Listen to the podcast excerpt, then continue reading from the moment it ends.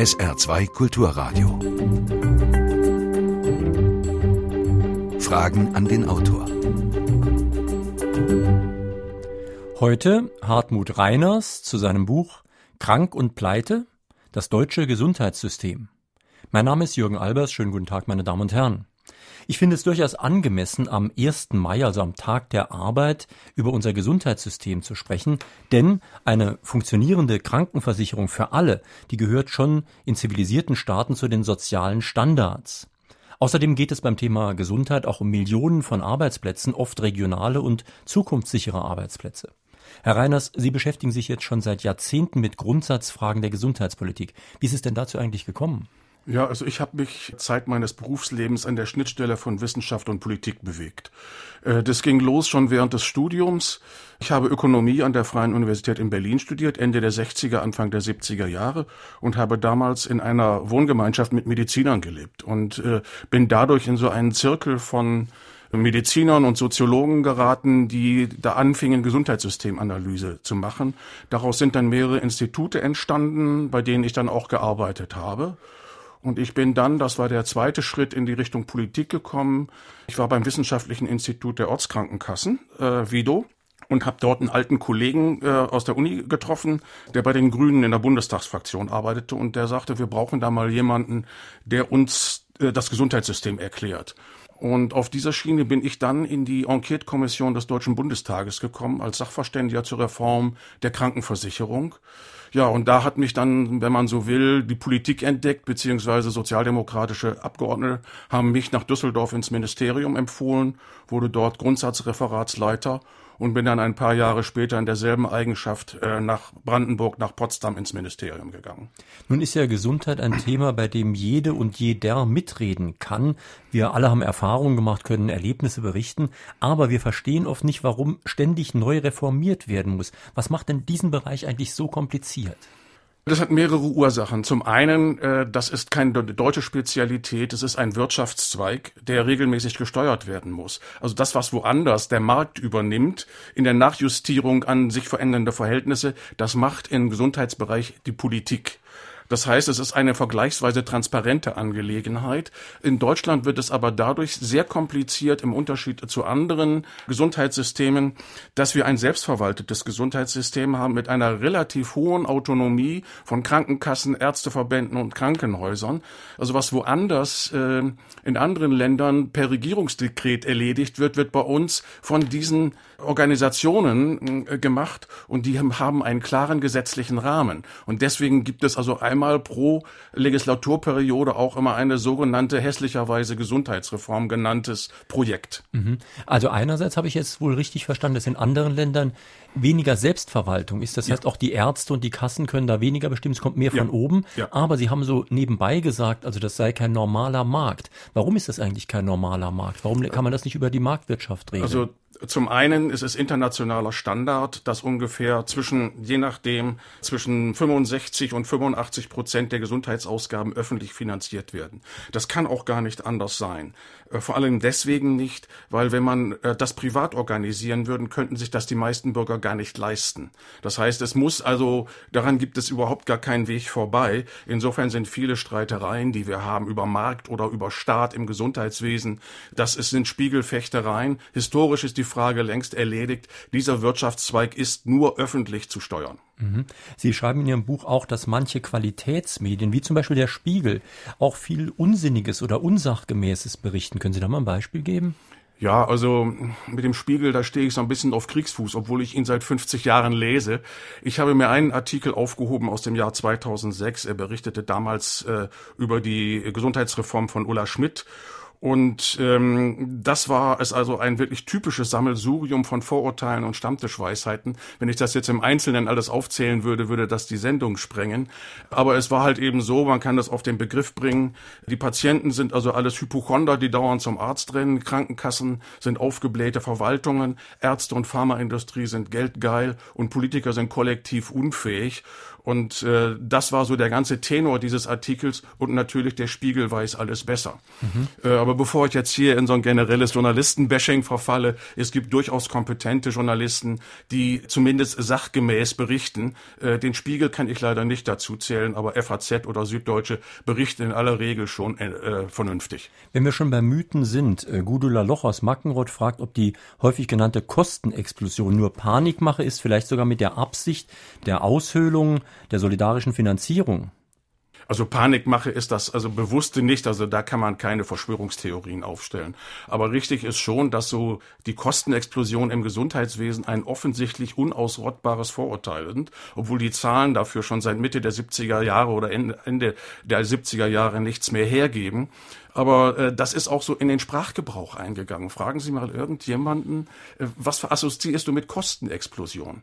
Mhm. Sofort Gesundheitswesen. Wobei man sich auch fragen muss, wieso eigentlich Kostenexplosion? Wenn in anderen Wirtschaftszweigen Umsatzrekorde erzielt werden, ist das erwünschtes Wachstum. Nur im Gesundheitswesen wird es sofort als Kostenexplosion bezeichnet, wobei, wie gesagt, da überhaupt nichts explodiert. Die Ausgaben der Krankenkassen bewegen sich seit Anfang der 80er Jahre im Gleichschritt mit dem Bruttoinlandsprodukt. Der Anteil der GKV-Ausgaben am Bruttoinlandsprodukt bewegt sich seitdem zwischen 6 und 6,5 Prozent. Da explodiert also nichts. Genau dasselbe hat der Statistiker Gerd Bosbach vor zwei Wochen hier in dieser Sendung gesagt. Ja. Und er meint, es sei vielleicht eher äh, nicht eine Kostenexplosion, sondern ein Einnahmeproblem. Das ist es genau. Das ist der Punkt. Also äh, das kommt ja auch deswegen bei den Menschen an. Äh, solche Mythen sind ja nicht Lügen sondern das sind, so sagen wir, falsch verarbeitete Realität. Weil die Leute merken, ich zahle immer höhere Krankenversicherungsbeiträge. Und das hängt, da hat Herr Bosbach völlig recht, damit zusammen, dass die Einnahmen bei den gesetzlichen, äh, der gesetzlichen Krankenversicherung mit ihren Ausgaben nicht Schritt gehalten haben. Und das wiederum ist ein gesamtgesellschaftliches Verteilungsproblem, weil die Pflichtversicherten in der gesetzlichen Krankenversicherung, also bis zu einem Einkommen von 3.700 Euro im Monat, haben einen Reallohnverlust in den letzten 10 bis 15 Jahren erlitten. Und da braucht man eigentlich nur die Grundrechenarten zu beherrschen, um zu wissen, was passiert, wenn die Ausgaben relativ konstant bleiben, Einnahmen sinken, ist das Ergebnis ganz klar, die Beitragssätze steigen. Meine Damen und Herren, wir sprechen in Frage an den Autor auf SR2 Kulturradio und D-Radio Wissen mit Hartmut Reiners zu seinem Buch Krank und Pleite, das deutsche Gesundheitssystem, erschienen bei Surkamp, Preis 8,95 Euro. Sie können sich auf mehrere Weisen an der Sendung beteiligen. Einmal rufen Sie hier an, die Telefonnummer ist Saarbrücken, also 0681, dann 65 100 oder Sie schicken mir eine Mail in die Sendung, fragen an den Autor mit Bindestrichen zwischen den Wörtern at sr-online.de. Hören wir den ersten Anruf. Mein Name ist Rudi Müller und ich rufe aus Pirmasens an. Und ich bin hier als Schriftführer in einer Selbsthilfegruppe tätig und aktiv und muss sagen, dass bei den Patienten selbst Kleinigkeiten genau kontrolliert werden. Ich befürchte aber und verfolge es, dass das Gutachterwesen und die Prozesse um und für Behandlungen, somit auch für Medikamente, sehr, sehr viel Geld auffrisst. Das System ist ein Ablehnungs- ja ein Ausgrenzungssystem geworden. Und das ist sehr teuer für die Kassen und für die Patienten. Und der gemeinsame Bundesausschuss verkompliziert die Sache täglich. Können Sie weiter ausführen, besonders wie sich die Betroffenen verhalten sollen in diesem System? Ja, das ist ein sehr komplexes Problem. Ich müsste da jetzt auch konkrete Beispiele haben. Also im Großen und Ganzen kann man sagen, dass das deutsche Gesundheitssystem auch im Vergleich zu anderen sehr viel an Leistungen bietet. Das kann man generell so sagen, was nicht ausschließt, dass es bestimmte, teilweise auch willkürliche Leistungsausgrenzungen in der Praxis gibt. Das ist aber nicht die Regel. Also die Arbeit des gemeinsamen Bundesausschusses, äh, die der Hörer eben angesprochen hat, die hat eine sehr, sehr hohe Bedeutung. Und dort sitzen Ärzte und Krankenkassen zusammen und entscheiden gemeinsam darüber, welche Leistungen von den Krankenkassen bezahlt werden. Und die werden unterstützt von wissenschaftlich gebildeten Fachleuten. Äh, da gibt es ein eigenes Institut, das IQWIC, Institut für Qualität und Wirtschaftlichkeit im Gesundheitswesen. Man muss allerdings auch dazu sagen, das ist eine relativ junge Tradition. Das besteht erst seit äh, Mitte der 2000er Jahre, seit 2004. In Skandinavien und in England hat man damit sehr viel längere Erfahrungen. Aber das Problem der Ausgrenzung einzelner Leistungen hängt ja auch vom Einzelfall ab. Und deswegen ist es immer schwer, darüber allgemein zu urteilen. Kommen wir zu einem Punkt, der viele Leute ärgert. Helmut Bill aus St. Wendel fragt nach der Praxisgebühr. Und er fragt, zahlen wirklich alle eine Praxisgebühr, wenn sie einen Arzt benötigen? Und wie viele gehen, geschätzt in Prozent, wegen der Praxisgebühr nicht zum Arzt, obwohl sie einen brauchten? Also zu letzterem gibt es einer für sich keine wirklich harten Zahlen. Ich selber habe für die Bertelsmann Stiftung eine Untersuchung gemacht. Die haben den Gesundheitsmonitor, wo die Inanspruchnahme langfristig über mehrere Jahre beobachtet wird. Und da kann man sagen, dass äh, die Praxisgebühr zu einer Rück, zu einem Rückgang der Inanspruchnahme bei äh, Leuten mit vielen Krankheiten geführt hat. Das liegt aber wahrscheinlich nicht an der Praxisgebühr, denn die zahlen die einmal im Quartal. Sie gehen aber vielleicht 15, 20 Mal im Jahr zum Arzt und für sie ist das dasselbe. Also da hat die Praxisgebühr, glaube ich, keinen Einfluss darauf. Wie gesagt, ich glaube es, ich weiß es nicht. Es ist da eher wahrscheinlich äh, eine Konsequenz, weil zum gleichen Zeitpunkt die Arzthonorierung reformiert wurde. Da wurden die sogenannten Praxisvolumina oder Regelleistungsvolumina eingeführt und die haben den Ärzten einen Anreiz gegeben, die Zahl ihrer Patienten zu reduzieren. Dadurch haben sich dann Warteschlangen erweitert. Also dafür gibt es keine harten empirischen Untersuchungen. Sie, ich kenne sie jedenfalls nicht. Ja, aber bringt denn die Praxisgebühr was? Also hat sie das, deutlich, im Punkto Kosten deutlich was gebracht? Also oder? das beschreibe ich, glaube ich, auch in meinem Buch. Das ist große Aktion Wasserschlag. Äh, sie bringt gar nichts, weil das ist eigentlich unter Gesundheitsökonomen mittlerweile international bekannt, dass Zuzahlungen zu den Normalleistungen des staatlichen oder Krankenversicherungssystems keine Steuerungswirkung haben. Sie treffen, sie sind also entweder hoch und haben dann ganz hochproblematische soziale und gesundheitliche Nebenwirkungen. Also da gibt's auch Untersuchungen darüber, dass Zuzahlungen äh, bei Leuten, die es eigentlich zum Arzt gehen müssten, dazu führen, dass sie nicht zum Arzt gehen. Und dann werden sie noch kranker und es wird hinterher noch teurer. Ja, und wenn, wenn man sie gering äh, macht, also niedrig ansetzt, haben sie überhaupt keine Wirkung. In Deutschland muss man dazu sagen, dass die Praxisgebühr auch so eine Art Kulturbruch war und von daher auch für viel Aufregung gesorgt hat, weil damit der Zugang zum Gesundheitssystem zum, der ja über den Arzt läuft, zum ersten Mal mit einer Zuzahlung belegt war.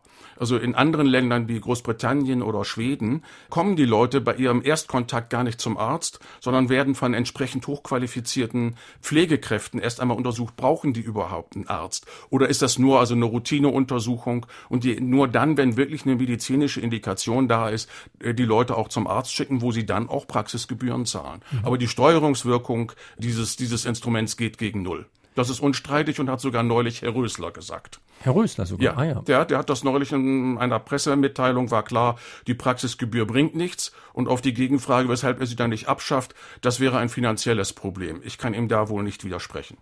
Peter Bär aus Erfurt hat uns eine Mail geschickt. Er hat davon gehört, dass im Gesundheitsministerium darüber geredet wird, alle Naturarzneimittel per EU-Verordnung zu verbieten. Und er meint, dann würden ja jahrhundertelange äh, bewährte Naturstoffe müssten dann neu zugelassen werden. Eventuell dürfte man sie gar nicht mehr im äh, Garten also, anbauen. Was Sie davon Kann wissen? ich kurz beantworten, das halte ich, halte ich für eine Ente. Mhm. Da ist nichts dran. Äh, die meisten Naturheilkundemittel werden eh privat bezahlt und da sind die Vorschriften auch im Arzneimittelgesetz relativ klar. Also das kann ich mir nicht vorstellen. Ob da jetzt was über EU läuft, weiß ich nicht. Ich kann mir auch nicht vorstellen, dass das im, im Gesundheitsministerium, im Bundesgesundheitsministerium ernsthaft erwogen wird.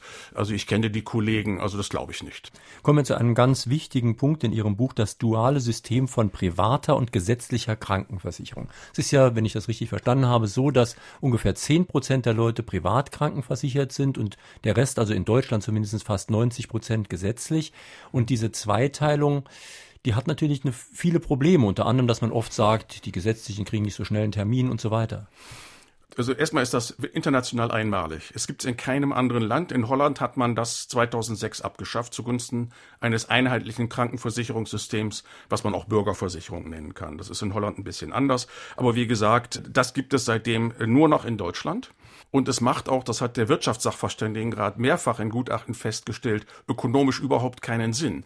Ich bin Beamter und damit auch perverserweise muss man sagen, privat versichert. Weshalb habe ich, werde ich meine Behandlung nach einer anderen Gebührenordnung gezahlt als die eines Kassenpatienten. Das ist alles nur als Privileg zu verstehen und dass es da politische Widerstände auch dagegen gibt. Also überhaupt, dass Beamte, das sind äh, knapp 50 Prozent der Privatversicherten sind Beamte, dass die dieses Beihilfesystem haben, ist nur noch als ähm, ja, man nennt so etwas dann meist historisch gewachsen. Mit anderen Worten, es ist nicht begründbar. Es gibt dafür keine sachlichen Gründe, sondern das sind politische Entscheidungen. Da will auch keiner ran.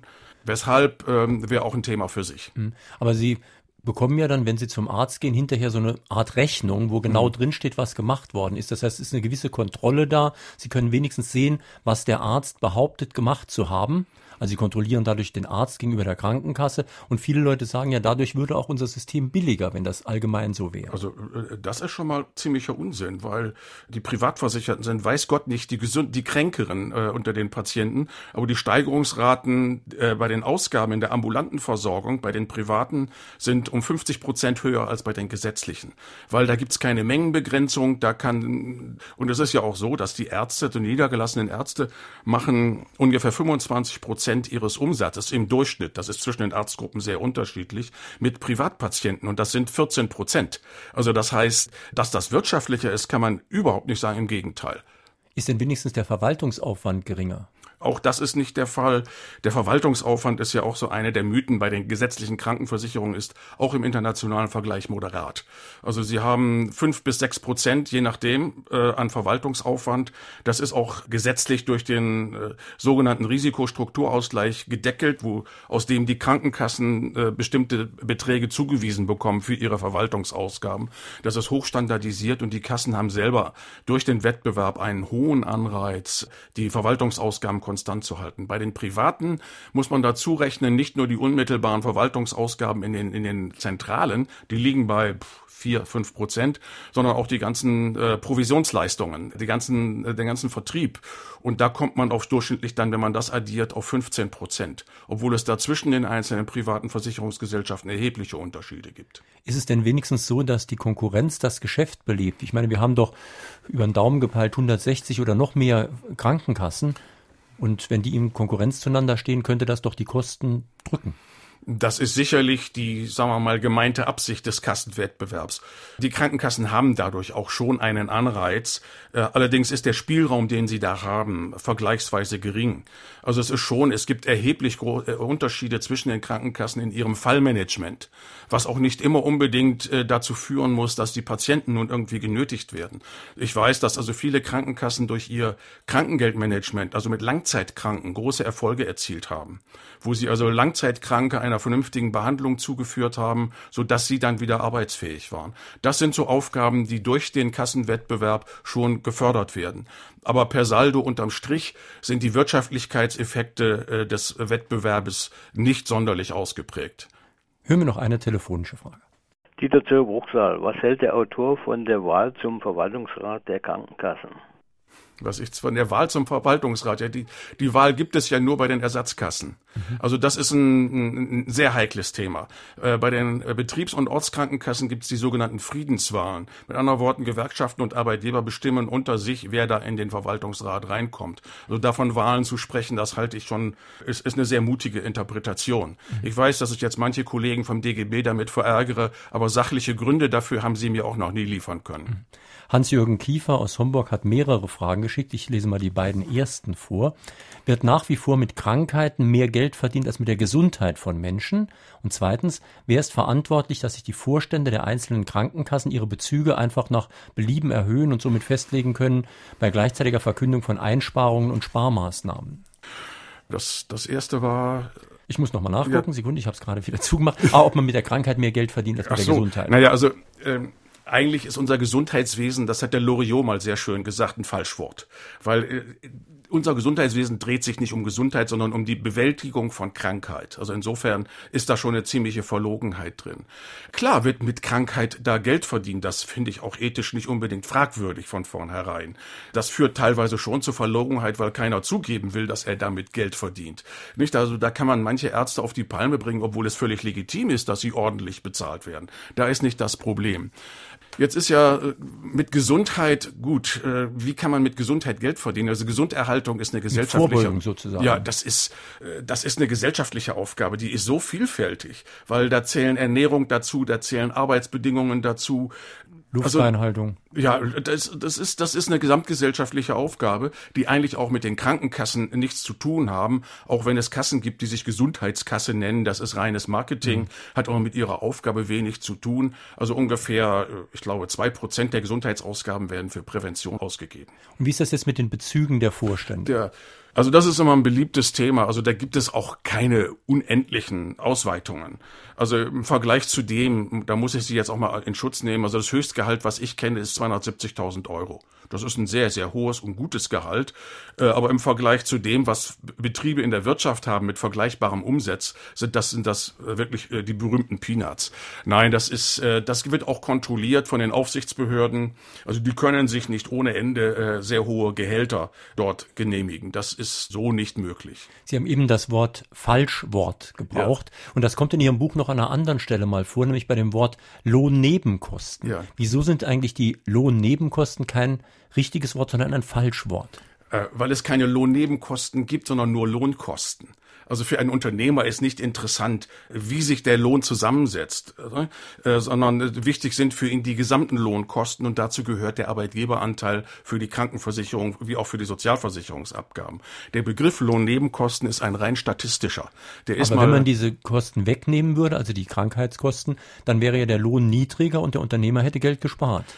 Kurzfristig mag das so sein, aber äh, das sind nicht verzichtbare Lebenshaltungskosten. Und das wird ihn auf dem Umweg über die Tarifverhandlungen immer wieder einführen. Also die Vorstellung, man kann ja auch zum Beispiel den Arbeitgeberanteil steuerneutral an die Arbeitnehmer weitergeben, dann erhöhen sich scheinbar die, die Abzüge auf dem Lohnstreifen, aber die Lohnkosten sind für den Arbeitgeber dieselben. Da hat sich überhaupt nichts geändert. Also der Kurt Kister hat das mal in der Süddeutschen Zeitung sehr schön beschrieben. Also Lohn, Lohnnebenkosten sagen die Sozialdemokraten, Lohnzusatzkosten sagen die Christdemokraten und er schlägt vor, nur noch von Lohnnebenzusatzkosten zu reden, um die Absurdität dieses Begriffes deutlich zu machen. Wie viele Anteile der Gesundheitskosten in Deutschland werden unnütz oder durch übertriebene Ansprüche bedingt? Also was könnte Deutschland durch bessere Prävention, zum Beispiel gesundheitsbewusster Leben, Ernährung, Süchte, weggeworfene bezahlte Arzneimittel einsparen? Was wäre da zu machen? Also darüber gibt es keine wirklich präzisen Aussagen. Das ist immer relativ spekulativ. Allein äh, Prävention. Also es gibt unter Gesundheitsökonomen die wohlbegründete These, die ist nicht allgemeingut, aber sie wird von vielen vertreten, dass eigentlich Prävention ökonomisch nicht begründet, begründbar ist.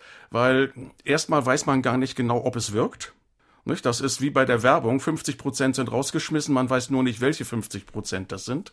Und zum anderen hat Prävention, wenn eine Wirkung, dann sehr, sehr langfristig. Und das ist sehr, sehr schwer statistisch zu erfassen. Mhm. Aber das ist ja auch ein Mythos geradezu, ja. äh, den Sie in Ihrem Buch ansprechen, dass man über den Appell an Verhaltensänderungen sehr viel ändern könnte, als dass man den Leuten sagt, ihr müsst jetzt gesünder leben und so weiter oder ihr sollt eben nur so viel Tabletten kaufen, wie ihr wirklich nehmt und nicht die Hälfte wegwerfen, was ja wirklich oft vorkommt. Also das jeder kennt Beispiele. Ne? Ja, natürlich. Aber dadurch könnte man die Kosten wahrscheinlich nicht so stark senken, wie wir glauben. Schreiben das, Sie ich glaube, so würde ich das auch ausdrücken. Also mit Prävention, das halte ich wirklich für ein Gerücht, weil das Problem ist ja auch, wenn die Prävention wirkt, werden die Leute älter. Und damit wären wir bei einem anderen Thema. Mit, steigendem Alter steigen auch die Gesundheitsausgaben allerdings nicht in dem Maße, wie allgemein behauptet wird. Und nicht einfach so linear. Sie ja, schreiben in Ihrem Buch ja selbst, die Allerältesten verursachen gar nicht die tollsten äh, Kosten, außer im letzten Jahr. Das ist unterschiedlich. Hm? Aber das ist richtig. Also das, das ist allgemein jetzt auch bekannt, dass eigentlich in den letzten ein bis zwei Jahren vor dem Tod ungefähr 80 Prozent der Ausgaben für medizinische Behandlung anfallen, die ein Mensch im Laufe seines Lebens hat. Also das heißt, es ist nicht die, die Altershöhe entscheidend, sondern das Jahr vor dem Tod, was auch erklärbar ist, weil bestimmte Altersgruppen können für, für aufwendige medizinische Behandlung kommt für die gar nicht mehr in Frage. Das heißt, also, die 60-Jährigen kosten eventuell mehr Geld als die 80-Jährigen. So nicht nur eventuell, sondern mit Sicherheit. Also die teuerste Altersgruppe ist die zwischen 60 und 70. Also von den äh, jetzt Behandlungsauf ist auch erklärbar. Dann sind wirklich die Folgen, dann sind Verschleißerscheinungen da und in dem Alter können auch noch aufwendige Eingriffe gemacht werden, die in späteren Lebensjahren eher lebensgefährdend wären. Also es ist schon etwas seltsam mit dem Gesundheitssystem. Der Arzt hat mir was verschrieben, das wurde von der Krankenkasse abgelehnt.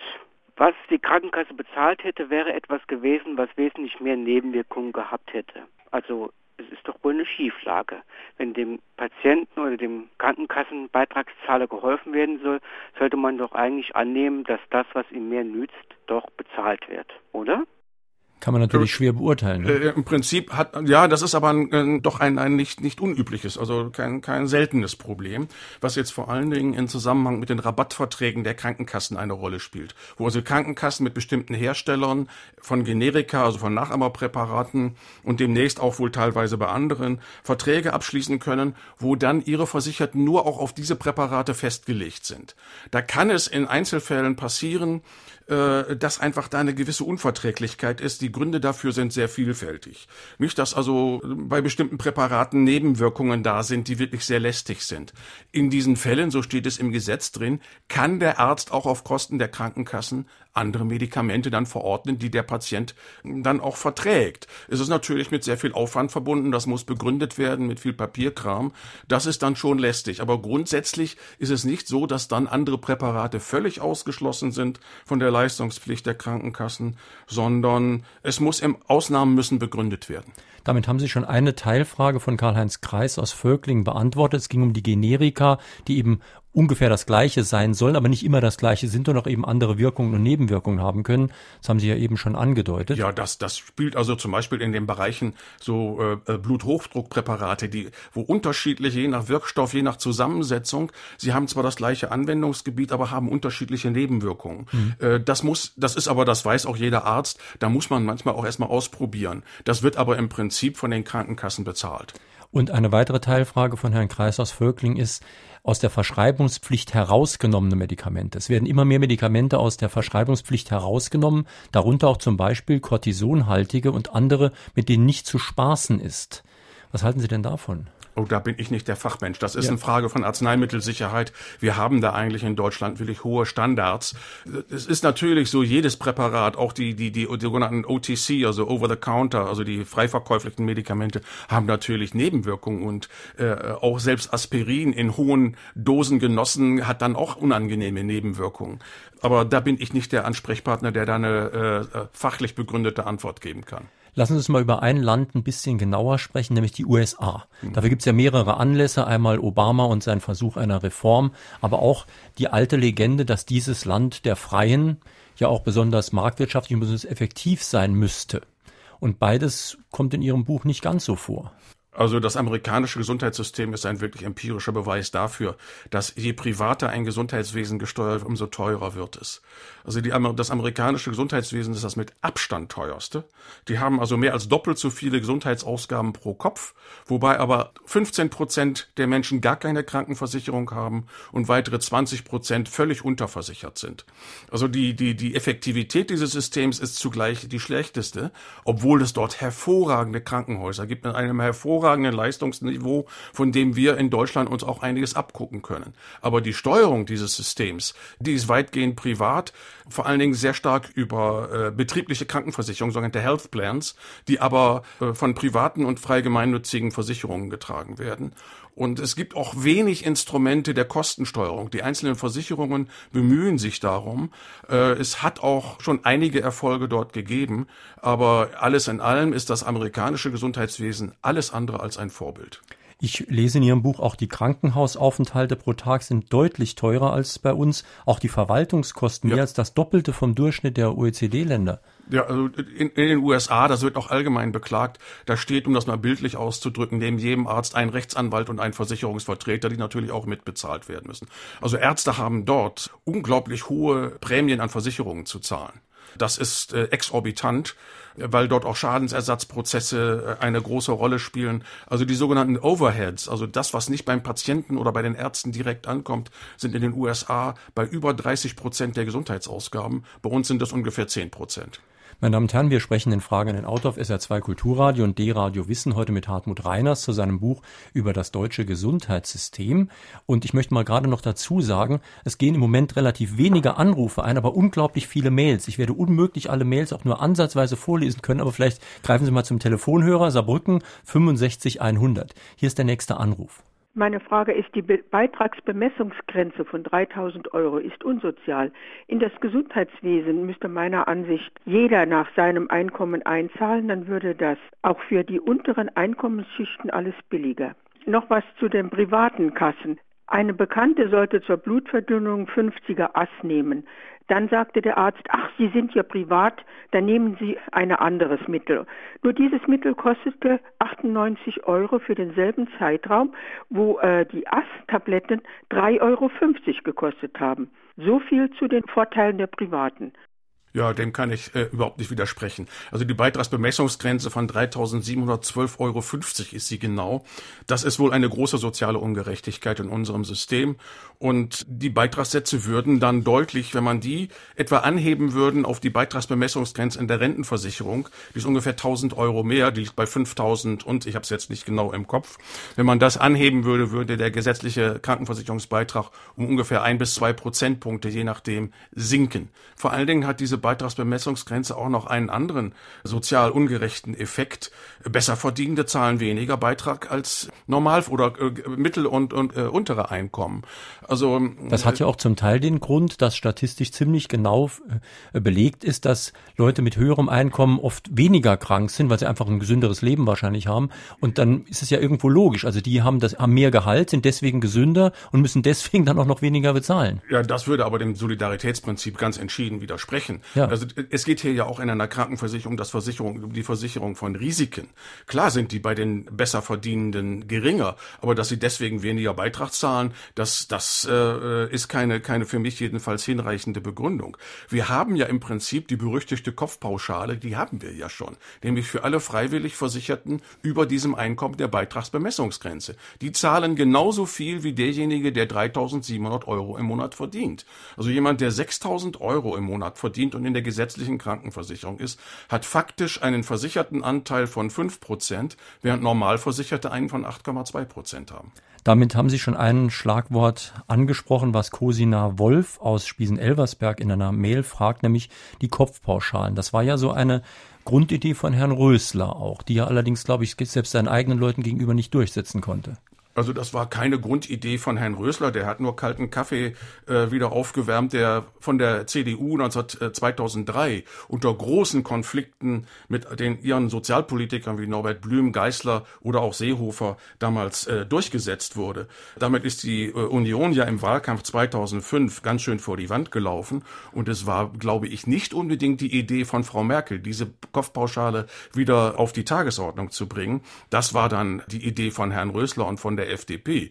Und es hat, äh, man wird sich vielleicht erinnern, ja schon während der Koalitionsverhandlungen dazu die heftigsten Auseinandersetzungen gegeben, sehr zur Freude der Journalisten mit, das ging ja bis hin zu Verbalinjurien, äh, wo also der äh, Daniel Bahr von der FDP, der Staatssekretär, die CSU beschimpfte als Wildsäue und die sich mit Gurkentruppe rechten und so. Das hat heftige Auseinandersetzungen gegeben. Also es ist nicht die Erfindung von Herrn Rösler. Diese Auseinandersetzungen haben ja zum Teil, glaube ich, auch den Grund, dass wenn man diese Kopfpauschale macht, machen würde, müsste man ja entweder das Ding so hoch ansetzen, dass es kaum einer bezahlen kann, oder wenn man es niedrig ansetzt, kann man die Kosten nicht reinkriegen. Ja, also muss man irgendein Ausgleichssystem schaffen. Das ist das, das ist das ganze Problem. Also erstmal, welchen Sinn das haben sollte im Sinne von effektivere Kostensteuerung, das erschließt sich mir nicht, ist auch im Prinzip nicht begründbar. Das Problem ist wirklich der Sozialausgleich. Ich hatte ja vorhin auch gesagt, also ein, ein, ein jedes äh, Gesundheitssystem braucht einen Sozialausgleich, damit auch geringere und mittlere Einkommen sich eine Krankenversicherung leisten können. Und das wird mit der Kopfpauschale sehr stark, also kompliziert. Im Moment ist das ja relativ einfach vereinfacht, da wird ein bestimmter Prozentsatz vom Einkommen geno genommen und daraus wird dann alles finanziert. Hier müssen dann müssten eigentlich extra Anträge nochmal gestellt werden. Herr Rösler will das mit seinem System automatisch alles machen, ist aber dadurch so kompliziert geworden, dass es kaum ein Mensch versteht. Und hm, jetzt kommt sicherlich die Frage, können Sie das mal erklären? Ich kann es, aber es wird sehr lange dauern, bis das, das klar ist. Das heißt, es würde nicht freiheitlicher, sondern bürokratischer. Es würde bürokratischer und vor allen Dingen, es geht nur über den Steuerhaushalt. Und das ist das, was Sie nicht klar machen können. Das jetzige System, was Rösler eingeführt hat, da wird der Sozialausgleich aus dem Gesundheits Gesundheitsfonds finanziert. Mit einem ziemlich schrecklichen Ergebnis, mittel- bis langfristig, weil wenn der Sozialausgleich aus dem Gesundheitsfonds finanziert wird und nicht aus Steuern, dann werden die dem für die gesundheitliche Versorgung zur äh, Verfügung stehenden Mittel gekürzt, laufend. Und dadurch werden dann die Zusatzbeiträge erhöht und so weiter und so fort. Also das ist, in diesem System ist der Sozialausgleich alles andere als sicher geklärt gleich mehrere Hörer fragen nach der Pharmaindustrie und den Arzneimittelpreisen. Walter mhm. Dickemer aus Neunkirchen meint zum Beispiel, Deutschland hat mit die höchsten Arzneimittelpreise weltweit und das hängt natürlich auch mit der Pharmaindustrie zusammen. Äh, Martin Josef Wagen aus St. Wendel spricht auch die Industrie an mit ihrer Lobby und fragt, wie groß denn wohl der Schaden ist, der dem Gesundheitssystem durch die Pharmaindustrie zugefügt wird. Ja, davon Schaden zu sprechen, weiß ich jetzt nicht. Also es ist schon so, dass die Pharma, dass wir relativ hohe Arzneimittelpreise in Deutschland haben. Äh, ob jetzt weltweit, also in den USA sind sie teilweise noch höher, aber das weiß ich jetzt auch nicht genau. Im europäischen Maßstab stehen wir schon mit an der Spitze. Also in Schweden sind deutlich niedrigere Preise.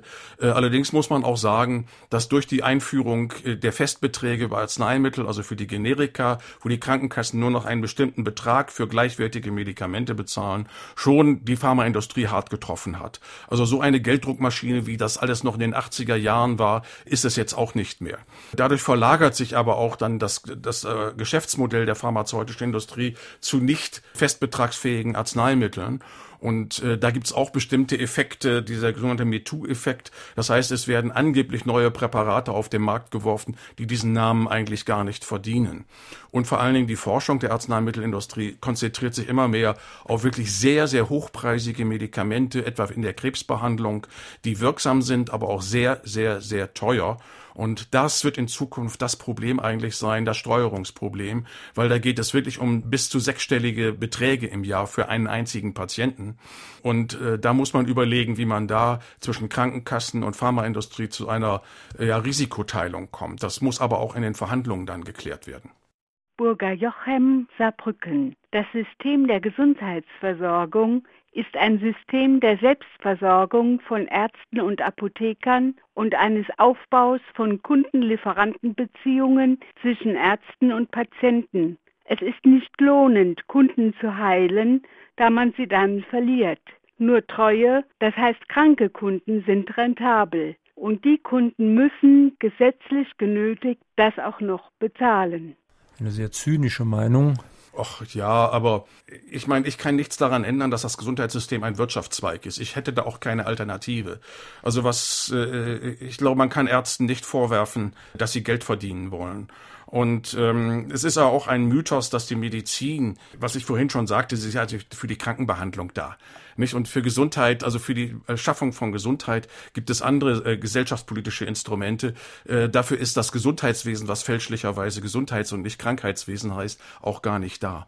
Also dass da Ärzte jetzt ein Interesse daran haben, das, das, das glaube ich nicht. Also was ich ja habe noch keinen Arzt, äh, äh, den ich dabei ertappt hätte, also kennengelernt. Im Gegenteil, äh, gerade im hausärztlichen Bereich zum Beispiel. Also wenn Hausärzte klagen, sie haben zu viele Patienten, kann ich das nachvollziehen. Mhm. Und dort sind, äh, das ist so eine Mangelsituation, die wir haben, dass wir eigentlich äh, viel zu wenig im Grundversorgungsbereich äh, investieren und dort zu wenig Leute haben, insbesondere auf dem Land.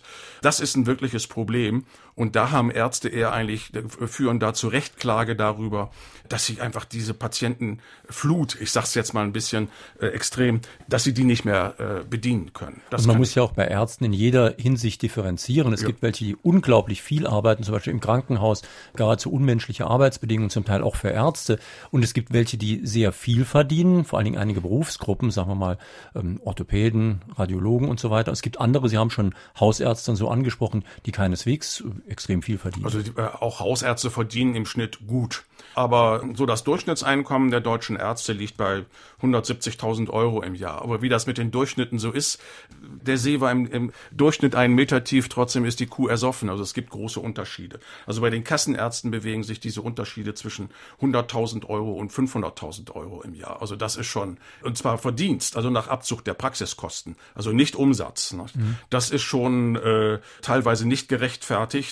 Äh, aber das ist auch eine Sache, die auch Ärzte selber mit steuern können über die Verhandlungen zwischen kassenärztlichen Vereinigungen und Krankenkassen. Wo spielt denn Gesundheit noch eine tragende Rolle? Zumeist nicht im Arbeitsprozess, nicht im Alltag. Die Menschen fühlen sich immer kränker, werden ausgebeutet und getrieben. Wenn Politik die Verantwortung für die Gesundheit trägt, wäre es dann nicht Zeit, Schwerpunkte bei den Berufen, somit der gesundheitlichen Versorgung und Vorsorge zu setzen, die sich um Menschen kümmern. Ja, das ist auch mehr das gesellschaftspolitische im Ja, das ist aber ja. auch sicherlich, ist da auch ein Problem angesprochen, was natürlich im Zuge der demografischen Entwicklung immer wichtiger wird. Also die Schnittstelle zwischen sozialer Betreuung und äh, medizinischer Versorgung wird immer breiter. Also wir brauchen zunehmend Einrichtungen, die sowohl sich um die sozialen Belange äh, der Menschen kümmern, als auch um ihre gesundheitlichen. Und Sie haben in Ihrem Buch ein Kapitel angesprochen, die sogenannten Igel-Angebote, die nichts mit dem kleinen possierlichen Tierchen ja. zu tun haben. Können Sie vielleicht mal nochmal erklären, was Igel überhaupt ist? Denn Ihre Überschrift lautet sinnvolle Leistung oder Beutelschneiderei? Fragezeichen. Ja, also Igel-Leistung ist die Abkürzung für individuelle Gesundheitsleistungen. Die sind mal, ich weiß gar nicht mehr genau wann, aber es ist schon so in den 90er Jahren gewesen, von der Kassenärztlichen Bundesvereinigung entwickelt worden. Damals aus einem bestimmten Anlass. Also es sind also Leistungen, die die Krankenkassen nicht bezahlen. Die also die äh, Versicherten privat mit den Ärzten Kosten abrechnen können. Und da gab es damals dafür sogar eine gewisse Berechtigung, beziehungsweise das sollte als Druckmittel äh, verwendet werden, dass der gemeinsame Bundesausschuss in seinen Entscheidungen über die Anerkennung neuer Untersuchungs- und Behandlungsmethoden etwas, sagen wir mal, schneller wird.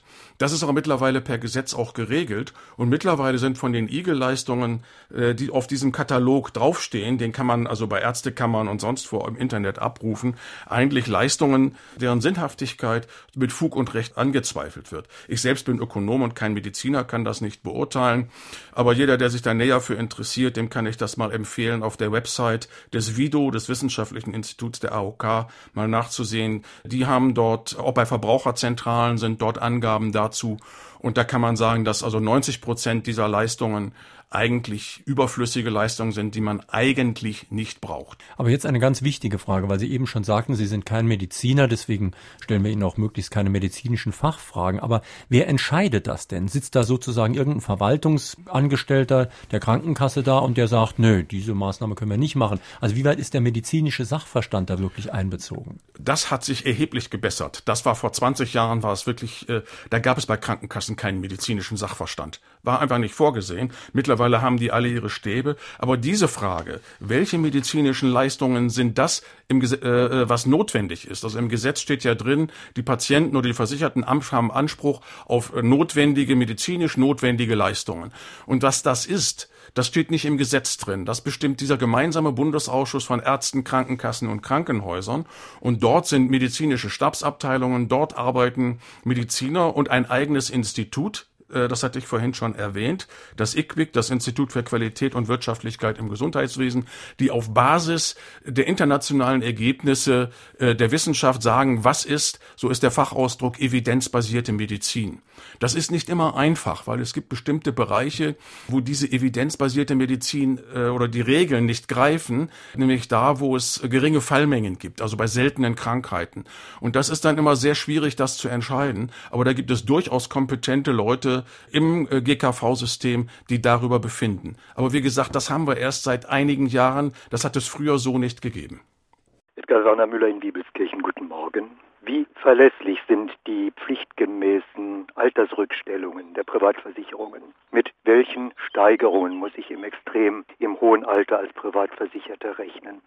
Das ist nach meinem Wissen von Versicherung zu Versicherung sehr unterschiedlich. Das, da kann man keine allgemeinen Aussagen man machen. muss aber vielleicht erstmal noch mal dazu ja. sagen, also die Privatversicherungen haben einen, eine Art ja, Fonds, eine Art Kasse. Ja. Ne? Also ungefähr ein Drittel der Beitragseinnahmen in der PKV gehen in diesen, in diesen Kapitalstock zur Altersrückstellung.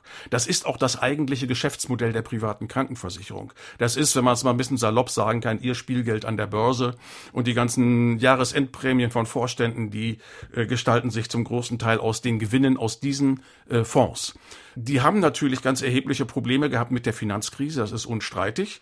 Da gibt's also, da hab, bin ich jetzt so ein bisschen, möchte ich mich da zurückhalten. Ich habe Insider-Informationen, die ich jetzt hier so am, im Rundfunk öffentlich nicht sagen kann, aber es gab einige Versicherungen, die große Schwierigkeiten hatten, andere, die weniger Schwierigkeiten hatten. Also manche haben sich verzockt sozusagen. Das kann man so sehen. Ich meine, es gibt auch zwei Typen von privaten Krankenversicherungen. Eine mal die frei, die frei gemeinnützigen, das sind Versicherungsvereine auf Gegenseitigkeit und es gibt eben die großen Versicherungskonzerne.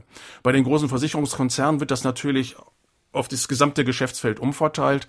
Und von daher sind die auch, sagen wir mal, etwas mutiger in der Geldanlage, während die meisten frei gemeinnützigen im Großen und Ganzen eigentlich sehr seriös ihr Geld anlegen, aber trotzdem werden sie davon also auch nicht gefeit. Das soll ja eigentlich dazu dienen, dass die Beiträge im Alter nicht steigen. Aber wie gesagt, das ist von Versicherung zu Versicherung je nach Vertrag mhm. sehr unterschiedlich.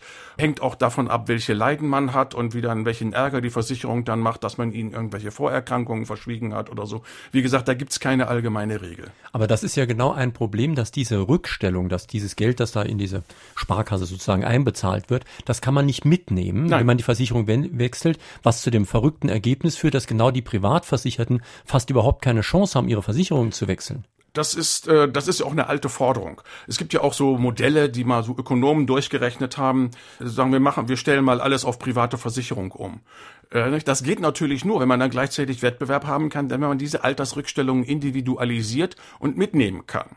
Da hat der äh, Verband der privaten Krankenversicherungen aber schon deutlich gesagt, das widerspricht unserem Geschäftsmodell.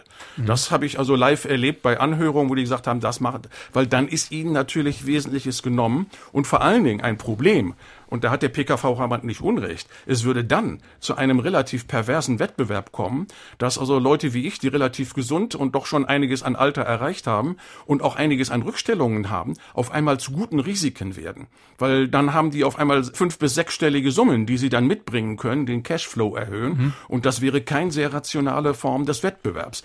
Also mit diesen Altersrückstellungen und Wettbewerb in der PKV, das ist eine Sache, das ist ein Widerspruch in diesem System, der nicht lösbar ist. Meine Damen und Herren, wir sprechen in Fragen an den Autor heute mit Hartmut Reiners zu seinem Buch Krank und Pleite, mit Fragezeichen wohl bemerkt. Und drei, die sich an der Sendung mit einer Frage beteiligt haben, bekommen das Buch demnächst vom Surkamp Verlag zugeschickt. Heute sind das Gisela Müller aus Rehlingen, Helmut Schirrer aus Buß und Mathilde Thiel aus St. Ingbert. Noch ein Anruf bitte. Was kann der Autor sagen über die Hintergründe der neuen EU-Verordnung, die ab dem heutigen Tag, also ab dem 1. Mai, den Verkauf von Heilpflanzen bzw. Heilkräutern, die ja äh, tausende lang bereits Anwendung fanden, verbietet. Was sind die Hintergründe dazu? Ja, das war ja eine ähnliche Frage vorhin. Da muss ich passen. Also da äh, habe ich keine Ahnung äh, und äh, bin da nicht informiert. Tut Prima. mir leid. Dann haben wir durch diesen Anruf wenigstens eine Initiative bekommen, um ja. das mal nachzurecherchieren. Können ja. Sie auch selbst mal im Internet googeln. Ich möchte noch nach einem anderen Thema fragen. Sie haben vorhin angedeutet, ich glaube in Schweden war das, dass man, bevor man überhaupt zum Arzt kommt, so eine Art Vorinstanz ja. hat, wo man untersucht wird. Aber genau sowas Ähnliches gab es doch in der DDR schon. Das waren diese Gemeindeschwestern. Mm, ja, die hatten andere Funktionen. Mhm. Ähm, also das DDR-Gesundheitssystem war ja komplett anders organisiert. Das war ein im Prinzip sehr gut abgestuftes System von staatlichen staatlichen Arztpraxen über Ambulatorien und Polikliniken mit freier Arztwahl und dort gingen die Leute auch gleich direkt zum Arzt. Also das hat dieses System wie in Schweden so nicht gegeben. Also Aber was machen dann die Gemeindeschwestern? Gemeindeschwestern waren vor allen Dingen zur sozialen Betreuung eingesetzt. Ah. Und wir sind in äh, Brandenburg haben wir auch so einen im Prinzip sehr erfolgreichen Modellversuch gestartet, das zur Unterstützung und zur Entlastung von Hausärzten auf dem Land einzusetzen. Weil gerade in der Betreuung älterer Menschen, das sind ja oft Routineaufgaben wie Blutdruck messen, Blutzuckerkontrolle und solche Dinge, das muss ja nicht unbedingt ein Arzt machen und auch in den Arztpraxen macht das in seltenen Fällen der Arzt selber, sondern das kann dann teilweise auch die Sprechstundenhilfe machen. Und dort sind ähm, Gemeindeschwestern an einer Poliklinik, einer ehemaligen Poliklinik, die jetzt jetzt medizinisches Versorgungszentrum heißt, die dann den, die Hausärzte dort unterstützen, die also mit ihrem Auto über Land fahren, haben einen Laptop, haben dann dadurch direkte Verbindung mit dem Arzt und können dann kontrollieren, ob da der Arzt selber Hausbesuche machen muss oder ob da eine ärztliche Behandlung erforderlich ist und so weiter. Das ist ein Modell, was sicherlich in Zukunft insbesondere in der Versorgung auf dem Land an Bedeutung gewinnen wird, im Zusammenhang eben auch mit Telemedizin, mit den ganzen Möglichkeiten, die die moderne EDV bietet. In dieser Sendereihe sagte Herr Husek auf eine Hörerfrage, wenn sich in der Pflegeversicherung nicht entscheidend etwas ändert, wird es die Sterbehilfe geben müssen. Wie ist Ihre Meinung dazu? Also ich glaube, da, das ist ja jetzt ein bisschen sehr übertrieben. Also, mhm. weil. Ähm, Aber reden also, wir vielleicht doch erstmal kurz über die Pflegeversicherung. Also ja. wie ist es da mit dem Volumen und so weiter? Ja, also äh, da sind jetzt, dass das die Pflegeversicherung wird sicherlich mehr an Ausgaben haben und das wirkliche demografische Problem wird auch weniger in der äh, Kranken- als in der Pflegeversicherung eine Rolle spielen. Es ist so, dass die Pflegeversicherung, dass das Problem ist nicht wie die Krankenversicherung eine Vollkaskoversicherung, sondern nur ein Teil. Äh, und es werden auch, und da ist man aber jetzt auch an der Arbeit, Demenzkrankheit zum Beispiel viel zu wenig berücksichtigt. Also da gibt es einiges an Reformen zu tun und äh, Herr Rösler will das ja auch alles anpacken, aber was dabei herauskommt, äh, da bin ich sehr skeptisch. Er will da ja zum Beispiel auch diese Kapitaldeckung jetzt einführen, was also wirklich ziemlicher Unsinn ist. Es ist sicherlich so, das wäre gut, wenn die PK, die äh, Pflegeversicherung so einen sich einen gemeinsamen Thesaurus aufbauen würde, weil wir haben das sogenannte Problem der Babyboomer, also der Jahrgänge 55 bis 65, die sehr geburtenstark sind und die kommen so langsam aber sicher in dieses Alter. Und dafür sollte man Vorsorge tragen. Äh, das kann man aber auch machen. Das wären dann so Beitragssatzerhöhungen von vielleicht 0,3 Prozentpunkte. Aber hm, die Finanzierung und so, das ist ein Problem. Aber die Versorgungseinrichtungen ist ein ganz anderes. Und das ist ein, ein wirklich, da muss noch sehr viel Hirnschmalz reingesteckt werden. Der Sachverständigenrat für Gesundheit hat zu diesem Problem äh, zuletzt im Jahresgutachten 2009 sehr, sehr viel gute Sachen geschrieben, was alles gemacht werden muss. Aber das ist ein Langfristprojekt. Sie haben eben Teilkasko gesagt. Das ist auch eine wichtige Grundsatzfrage. Es wird ja oft gesagt, es wäre vielleicht auch ganz gut, hätte eine erzieherische Wirkung vielleicht, wenn wir immer so ein bisschen Kostenbeteiligung zahlen müssen. Also ich gehe zum Arzt und die Krankenkasse bezahlt mir 90 Prozent, aber 10 muss ich selbst bezahlen. Und wenn diese 10 Prozent hoch genug sind, dann werde ich schon gucken, dass ich nicht zu viel mache. Also das ist eine Ökonomenfantasie, aber die hat mit der Realität absolut nichts zu tun. Also es gibt international nicht eine einzige Studie, die einen solchen positiven Effekt wirklich belegen kann. Das stimmt nicht. Also wie gesagt, es gibt mehr Studien, die belegen können, vor allen Dingen im US-Bereich, dass erhöhte Zuzahlungen der Patienten zu bedenklichen gesundheitlichen Unterversorgungen führen, als äh, dazu, dass also die, die Zuzahlung zu einer rationalen Inanspruchnahme der Patienten führt. Man muss auch eines wissen. 80 Prozent der Gesundheitsausgaben entfallen auf 20 Prozent der Patientinnen und Patienten, allesamt chronisch und schwer Kranke. Für die kann nicht die Alternative darin bestehen, äh, gehe ich zum Arzt oder nicht.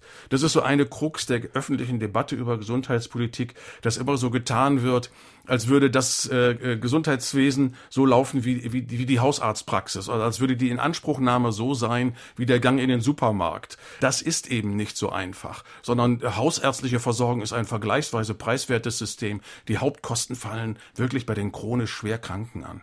Beantworten Sie mir doch vielleicht jetzt zum Schluss nochmal die Frage, die der Titel Ihres Buches stellt. Krank und Pleite? Fragezeichen. Ist das deutsche Gesundheitssystem jetzt also erstens krank und zweitens pleite oder eher nicht? Also das ist natürlich eine provozierende Überschrift und auch so gemeint gewesen, weil ich gleich in der Einleitung sage, das ist es weder krank noch pleite. Es hat seine Probleme, es schwächelt in bestimmten Bereichen und muss reformiert werden und es hat die von mir ja auch vorhin angesprochenen Finanzierungsdefizite, aber deswegen ist es nicht pleite, weil jetzt zum Beispiel aktuell eine Krankenkasse pleite gegangen ist, heißt das noch lange nicht, dass alle Krankenkassen pleite gehen. Das ist ein wirklicher Sonderfall. Das ist ja die City BKK, die jetzt insolvent ist. Und man kann sagen, diese Kasse quält sich seit 25 Jahren herum. Die hätte man schon rechtzeitig schließen müssen, beziehungsweise vom BKK-System, vom Betriebskrankenkassensystem auffangen müssen. Äh, aber pleite ist unsere gesetzliche Krankenversicherung nicht. Nur wenn sich in der Finanzierung nichts ändert, werden wir immer höhere Beitragssätze bekommen, und zwar für diejenigen, für die kleinen und mittleren Verdiener während also die Besserverdienenden, zu denen ich mich auch zähle, geschont werden. Sie wollen also, dass sie weniger geschont werden, dass sie mehr beitragen müssen? Ähm, das, das ist äh, alles andere wäre Heuchelei. Mhm. Ja, natürlich, das ist eine politische Absicht und ich kann ja nichts dafür, dass ich als Beamter privat versichert bin. Meine Damen und Herren, das war ein Fragen an den Autor auf SR2 Kulturradio und D-Radio Wissen, Hartmut Reiners, zu seinem Buch Krank und Pleite, das deutsche Gesundheitssystem, erschienen bei Surkam, Preis 8,95 Euro. Die Sendungen, die Sie gerade gehört haben, werde ich morgen früh ins Internet stellen. Sie können sich dann nochmal anhören, auch als Kopie auf Ihren Rechner herunterladen und dann nochmal in Ruhe hören. Und ich habe gemerkt im Internet, wir haben auch da ein Diskussionsforum, unseren sogenannten Blog, da hat die Diskussion auch schon begonnen über diese Sendung. Sie können auch jetzt nach der Sendung dort noch weiter diskutieren. Sie gehen einfach auf www.sr2.de, dann auf Fragen an den Autor und dann finden Sie eine direkte Verbindung. Ihre Nachrichten werden allerdings erst freigeschaltet, das werde ich aber so schnell wie möglich tun. Wir haben im Internet ja noch ein zweites Podcast-Angebot, unser Klassikerfach von Fragen an den Autor. Dort jetzt wieder eine Sendung von 1981, Heumar von Dietfurt. Wir sind nicht nur von dieser Welt. Hier auf SR2 Kulturradio folgt jetzt gleich das Konzert. Am nächsten Sonntag Michael Jürgs zu seinem Buch BKA, Europol, Scotland Yard. Die Jäger des Bösen. Bestimmt wieder ein spannendes Thema. Schönen Tag, schönes Weiterhören hier auf SR2 Kulturradio. Wünscht Ihnen jetzt noch Jürgen Albers.